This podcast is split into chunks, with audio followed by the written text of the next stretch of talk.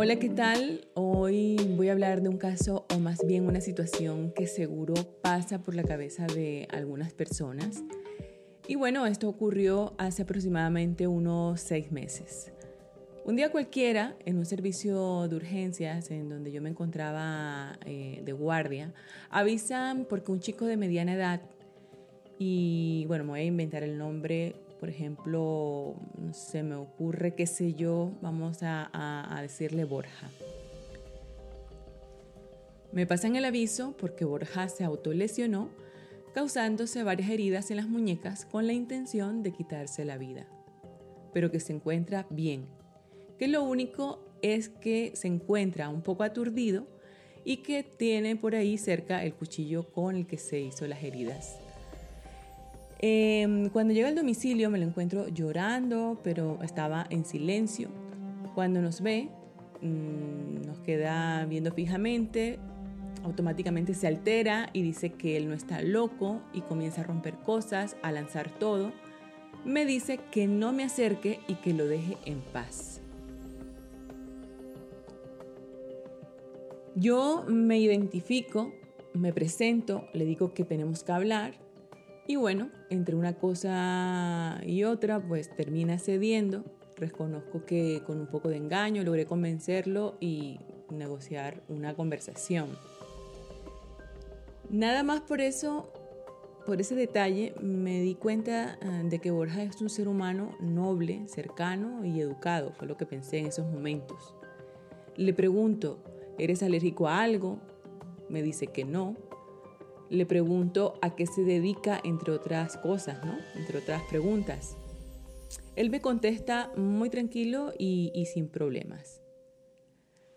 Todo esto va ocurriendo hasta que llega la pregunta del millón. Le digo, cuéntame, ¿por qué te quieres morir?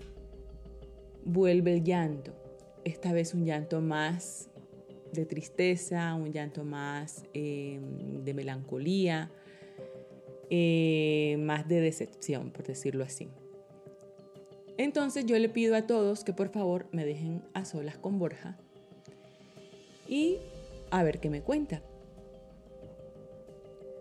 Ya estando los dos solos prácticamente, eh, mm, le digo pues tú tranquilo, ya sé que no estás loco, estamos aquí por, porque estamos preocupados por ti, avisaron tus familiares avisaron porque están preocupados por ti.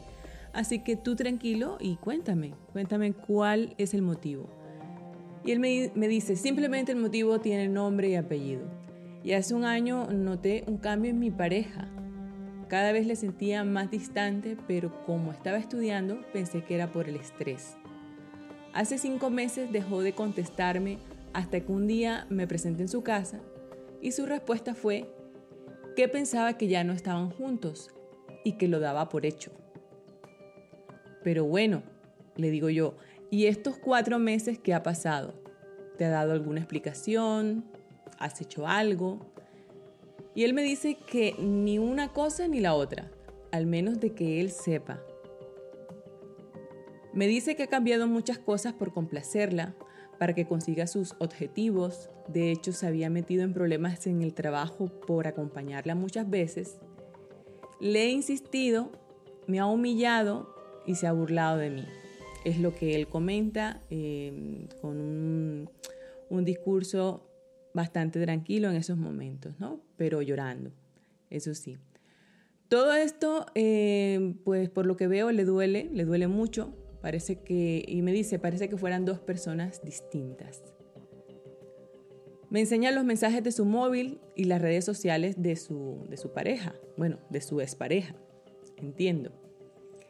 Y bueno, yo sinceramente en esos momentos pues mm, me pongo a ver cosas y yo simplemente por, por respeto y desde la profesionalidad pues sin comentarios obviamente. Resumiendo, la persona que él ama le trata con escalofriante indiferencia y arrogancia. Eso no se lo dije y no lo dije, no, lo escribí nunca. Pero sí, sí que lo pensé en esos momentos. Cosas que, pues, por razones obvias se quedan en la reserva del sumario. Pero la frase que más leí y la que más me llamó la atención por parte de Borja fue, podemos arreglarlo. Podemos arreglarlo. Yo creo que mm, lo vi, vi esta frase más, más de 10 veces.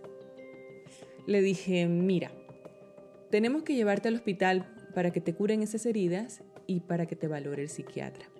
Se negó rotundamente y se, alteró otra vez, pero en contra de su voluntad finalmente fue trasladado al servicio de urgencia. Lo vi tan decidido que, me asusté, sobre todo porque no tenía antecedentes, no tenía eh, visitas previas a, a, urgencia, por lo menos en los últimos cinco años. Hace dos meses y medio así, más o menos, eh, me dicen, eh, mira, te llamó por teléfono esta persona que por favor le devuelvas la llamada. Y es un paciente, no, no, no, dijo que, que llamaras y, bueno, era Borja. Yo llamé, era Borja y me dice, pues mira, me dieron el alta. Y simplemente pues me dijo en esos momentos, mira, gracias por la paciencia y por las, por las palabras yo, mira, no te preocupes, eh, estábamos eh, haciendo nuestro trabajo. Me contó que, que mm, sus padres pues le iban a, pagar o, que le estaban pagando la terapia de forma eh, privada porque los tiempos y las listas de esperas eran bastante, bastante distantes en el tiempo. ¿no? Entonces, le digo, bueno, qué bueno, estuvimos conversando durante más o menos unos 20 minutos, 30 minutos, no recuerdo. Pero lo primero, pues le agradecí que me llamara. Y lo segundo, que, que cumpliera el tratamiento, que digamos que quemara las etapas. Y le dije una, con palabras técnicas prácticamente, me hubiese gustado ser más cercana. Pero realmente si pudiera ser más cercana y olvidarme un poco de la, de la parte, digamos, profesional, por aquellas cosas de, no herir la sensibilidad. Le dije que prácticamente el que tiene que irse es él. Y, bueno, le dije, mira, quizás pienses que, que, sea tarde porque estás enamorado, quizás pienses que esa persona va a entrar en razón y va a volver contigo, pero es una persona que tú tienes idealizada solo existe en tu cabeza. Esa chica, al menos en este momento de tu vida, no es para ti. Que no vas a lograr ni a la fuerza entrar en un mundo en el que no eres bienvenido. Después de encontrar ese momento liberador, ese momento de aceptación de que lo que no puedes cambiar, no lo vas a cambiar y lo que no puedes controlar, no lo vas a controlar, entonces notarás cómo es de desgastante luchar, pelear por algo que no se puede ni se debe. Mira, te voy a hacer spoiler, siempre y cuando hagas tu parte de la tarea, por supuesto.